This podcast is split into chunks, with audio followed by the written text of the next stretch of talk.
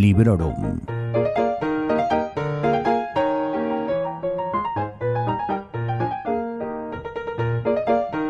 Hola a todos y a todas, bienvenidos y bienvenidas a Librorum Podcast. Nuevo episodio, mismo catarro. Siento mucho que tengáis que escucharme con esta voz tan extraña, pero es lo que hay. El catarro no se va. Aunque no lo parezca, soy Vanessa y hoy os quiero hablar del tercer volumen de la trilogía de la Era de la Locura, La Sabiduría de las Multitudes, por el autor británico Joe Abercrombie. Y por descontado lo haré sin spoilers, tanto en lo que se refiere a esta novela como a las dos anteriores de la misma trilogía y también a los acontecimientos principales que podéis leer en su trilogía de la primera ley.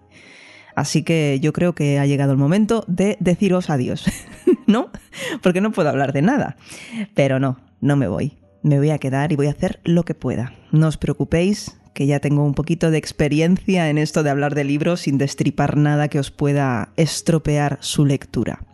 De hecho, aprovecho para deciros que tenéis reseñados los dos primeros volúmenes de esta trilogía, que son Un poco de odio y El problema de la paz, en episodios anteriores. Y también os hablé en el podcast de otra trilogía del autor, que esta está ambientada en otro mundo, concretamente en el mar quebrado, pero bueno, yo os recomiendo que si os interesa pongáis en el buscador de sons.red Abercrombie y ahí lo vais a encontrar todo. Pero ahora quiero centrarme en la novela que nos ocupa hoy, La sabiduría de las multitudes. Este libro salió a la venta en España a través de Le Runas en febrero de 2022 y yo, pues como fan impaciente que soy, lo compré en preventa eh, a través de Lectu y así podía además tener un relato en exclusiva que suele, suele salir en estos libros. Eh, ya pasó con los dos anteriores volúmenes eh, que incluyen pues un relato en exclusiva para Gigamesh. En este caso su título es La punta. Pero si sois oyentes habituales si tenéis más o menos buena memoria además, a lo mejor os suena que este libro ha estado en la pole position de mi lista de pendientes mm, durante prácticamente todo el año. Y es que cuando no era una cosa era otra. Así que, nada, hasta este mes de noviembre de 2022 no me he puesto con él. Pero oye, más vale tarde que nunca y además en esta ocasión es bien verdad porque menuda maravilla. Este es mi volumen preferido de la trilogía de la era de la locura y quiero además destacar lo fácil que resulta volver a sumergirte en sus escenarios, en sus tramas y sobre todo lo fácil que es volver a conectar con todos y cada uno de sus personajes, aunque hayan pasado meses. Es que no cuesta nada volver a, a coger el hilo. Este libro, de 750 páginas y de tapa dura, como digo, editado por Alianza Le Runas, ha sido traducido, como ya viene siendo costumbre, y oye que dure, por el artista Manu Viciano. Un trabajo excepcional, de verdad. O sea, frases como a mí puedes lordearme el interino siempre que quieras, em, han de salir de una mente privilegiada eh, con talentos de otra dimensión. Vaya, es que no me cabe duda. Y ahora sí, ahora ya entro a comentar un poquito por encima que podréis encontrar en la sabiduría de las multitudes y por qué me ha gustado tanto. Y os recuerdo que siempre, siempre sin spoilers.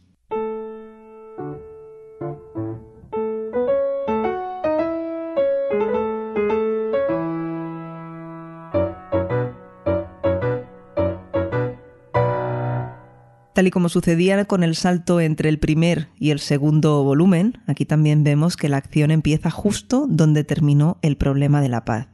Es como si estuviésemos viendo una serie de televisión, y este no es el único aspecto en el que se nota el bagaje del autor en, en el sector audiovisual. Lo más destacable de esta historia para mí, y como viene siendo costumbre, es la evolución de sus personajes. Pero creo que decir evolución es quedarse muy corta y podríamos hablar de giros, de regiros, de auténticas volteretas. Dejan a los que estaban abajo arriba y a los que estaban arriba pues otra vez arriba porque a lo mejor, eh, bueno, han rodado pendiente abajo y han vuelto a subir. Yo qué sé tal y como ocurre con otro autor como es George Martin, del que sin duda Abercrombie toma ejemplo y es no es una cosa que esconda, no es recomendable cogerle cariño a nadie.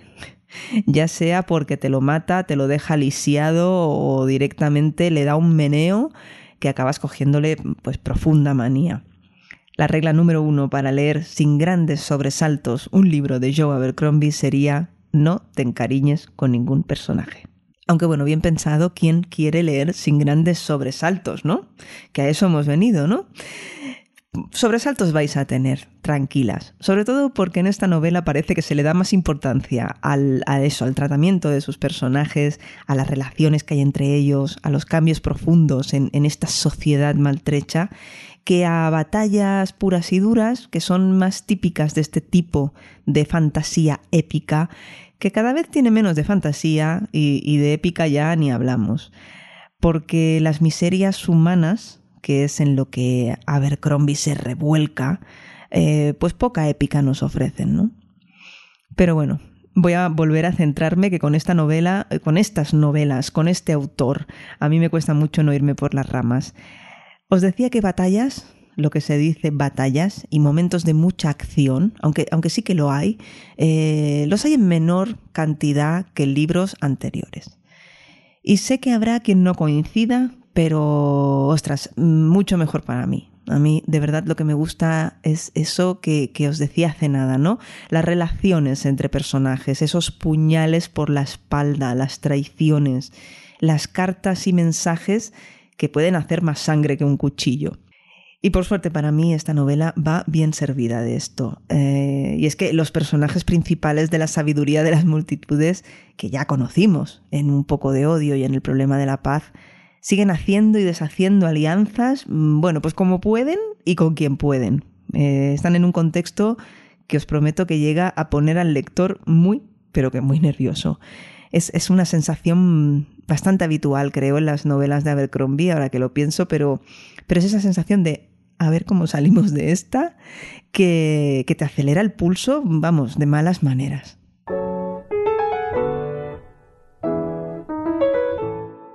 Vemos que la revolución ha llegado a Adua. Si en las novelas anteriores tuvimos revueltas de trabajadores descontentos, ahora sí que todo ha explotado. Y aquí nos topamos con un Abercrombie que, no sé si estaréis de acuerdo conmigo los que hayáis leído ya el libro, vuelve a hacernos lo mismo de siempre, ¿no? Todo el mundo es malo, y, además lo digo en especial por cómo trata la revolución y sobre todo a los revolucionarios. Aquí se nota muchísimo. Los salvadores de las clases populares, una vez alcanzan el poder, mm, pues ya os podéis imaginar lo que pasa. Hay alguna que otra frase que incluso marqué, como la de podría llegar a hartarme de la sabiduría de las multitudes, por supuesto, u otra que dice casi desearía que fueran monstruos, así sería más fácil, pero solo son personas. Y estos son, yo creo, ejemplos claros de lo que se nos transmite a través de la boca o el pensamiento de sus personajes. De hecho, hay un personaje estrella en esta historia que me quema la lengua de no poder decir su nombre, que aparece ya hacia el final y que suelta un monólogo muy revelador sobre la idea de la libertad y por citar un fragmento de este monólogo dice, llevada hasta sus últimas consecuencias, la libertad deviene caos. La voz del pueblo es solo ruido. Es el parloteo de los lunáticos en el manicomio. Es el chillido de los cerdos en el matadero. Es un coro de idiotas. La mayoría no saben lo que quieren, ni mucho menos cómo alcanzarlo. Necesitan que alguien les diga qué hacer. ¿Cómo se os ha quedado el cuerpo?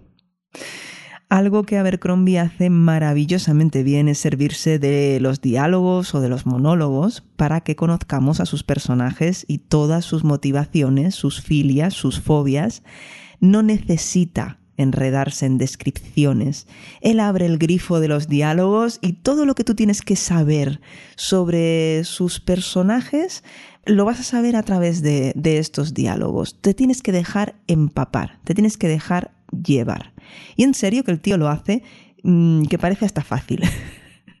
Son unos diálogos creíbles, verosímiles y también rápidos, ágiles, ¿no? Como es su estilo en general, ¿no? Que no te da un respiro y que te engancha como nadie.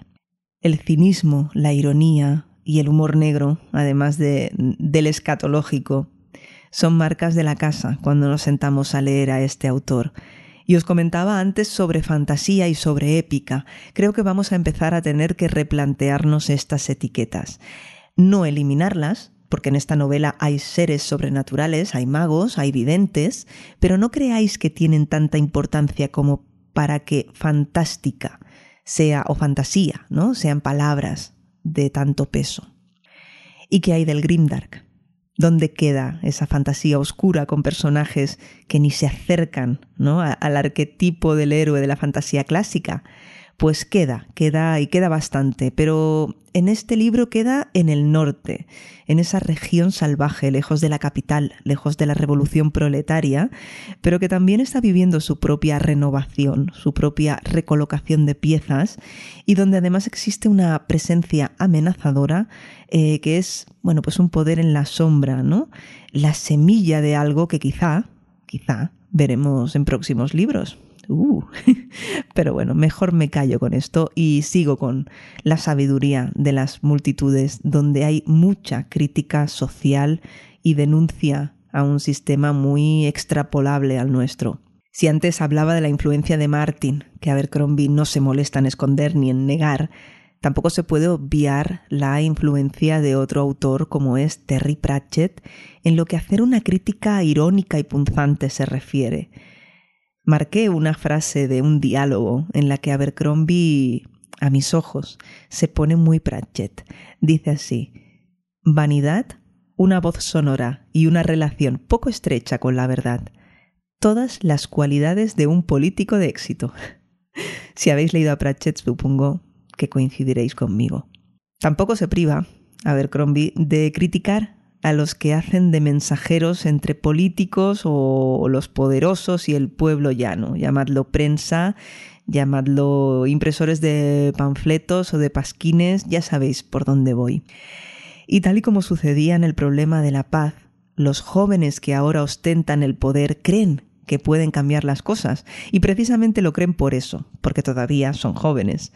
La experiencia les va a ir demostrando poco a poco que los viejos poderes en la sombra siguen manipulándoles y jugando con ellos como si fuesen piezas de ajedrez y que el viejo titiritero por excelencia todavía no ha dicho su última palabra. Y siento de verdad estar siendo tan sumamente ambigua. Soy consciente que estoy hablando de estilo, de ideas, de conceptos, pero que no os estoy hablando de la historia en sí. Pero es que si digo algo sobre algún personaje, ya os estoy desvelando que ese personaje sigue con vida, ¿no? Es lo de siempre en este tipo de libros.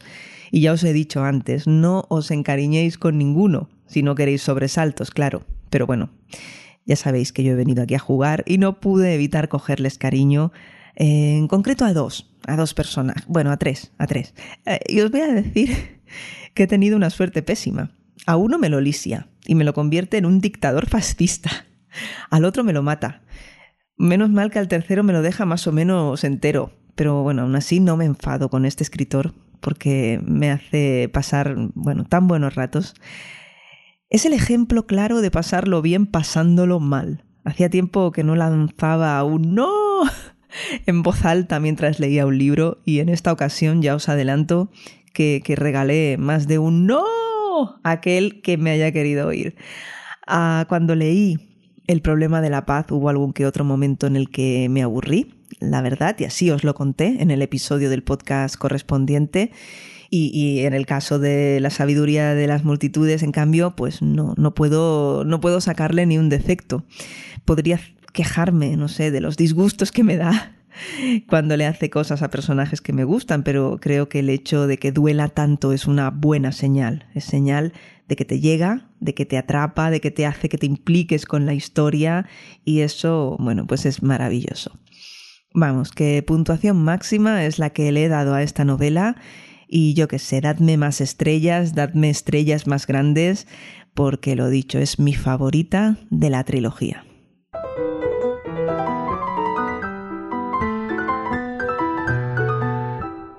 Aunque este volumen cierra la trilogía de la Era de la Locura, el autor deja una puerta abierta, una puerta trasera, por la que probablemente se cuele otro trío de novelas ambientadas en este mismo universo y probablemente otros 20 o 30 años en el futuro de lo que hemos leído en la Era de la Locura. O por lo menos eso es lo que leí o escuché no sé dónde. ¿Será verdad? Pues mirad, ojalá, ojalá que sí, porque cuanto más material nos dé este hombre, mucho mejor. Sé que hay anunciada una nueva trilogía que no tiene nada que ver con esta del Círculo del Mundo, ni tampoco con aquella del Mar Quebrado, y en la que entran en juego criaturas sobrenaturales muy guays. Yo la verdad que estoy muy impaciente. Antes de empezar a darle cierre a este episodio, aunque ya sabéis que yo me quedaría hablando de este tema todo el día, voy a volver a rescatar el tema el tema en mayúsculas, por el que muchísima gente me pregunta. Y yo os lo agradezco. De verdad que quiero aprovechar que me encanta que me mandéis mensajes, sobre todo me mandáis muchos mensajes privados vía Instagram. Yo os lo agradezco y estoy encantada de mm, comentar con vosotras y con vosotros cualquier cosa, sobre todo si es al respecto de este autor. Y mucha gente, como digo, me pregunta por el orden de lectura de la obra de Joe Abercrombie. Vamos a ver, chicos y chicas, haced lo que queráis. No, ahora en serio, si leéis primero un poco de odio y las dos que le siguen sin haber leído antes la trilogía que arranca con ese libro titulado La voz de las espadas, no pasa nada. ¿Os vais a perder las referencias a aquellas otras novelas? Claro que sí. Os vais a perder a los personajes que reaparecen porque para vosotros no se tratará de una reaparición.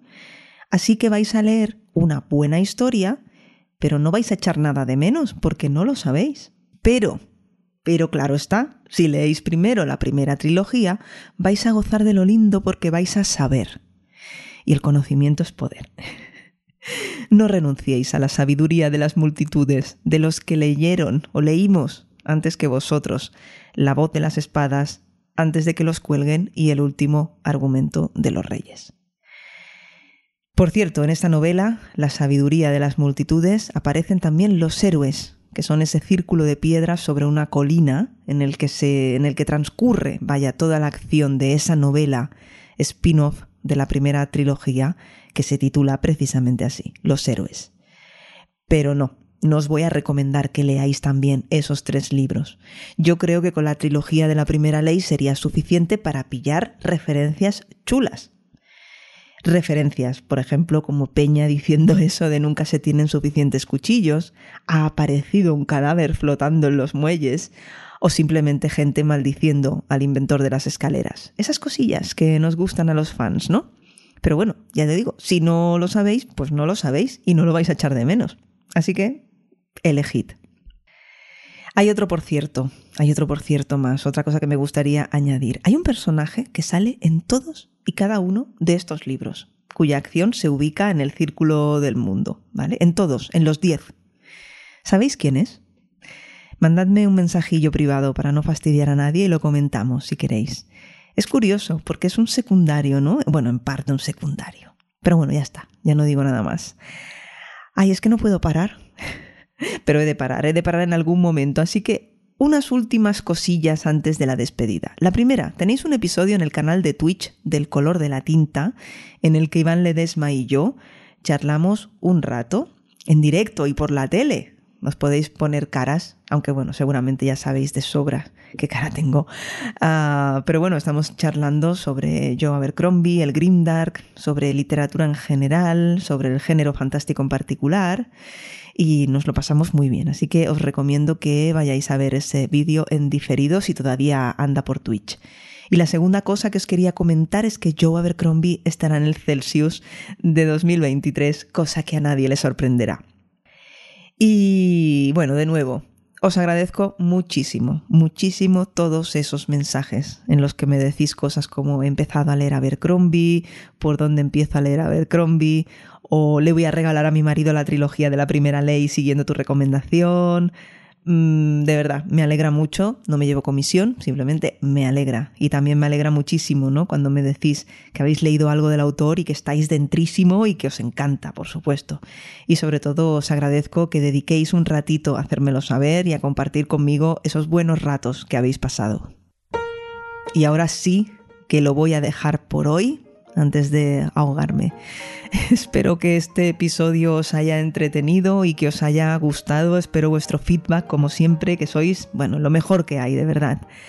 Y muchas gracias por estar ahí. Me encontráis en la web sons.red, en ebooks, Apple Podcast, Twitter, Instagram, ya sabéis.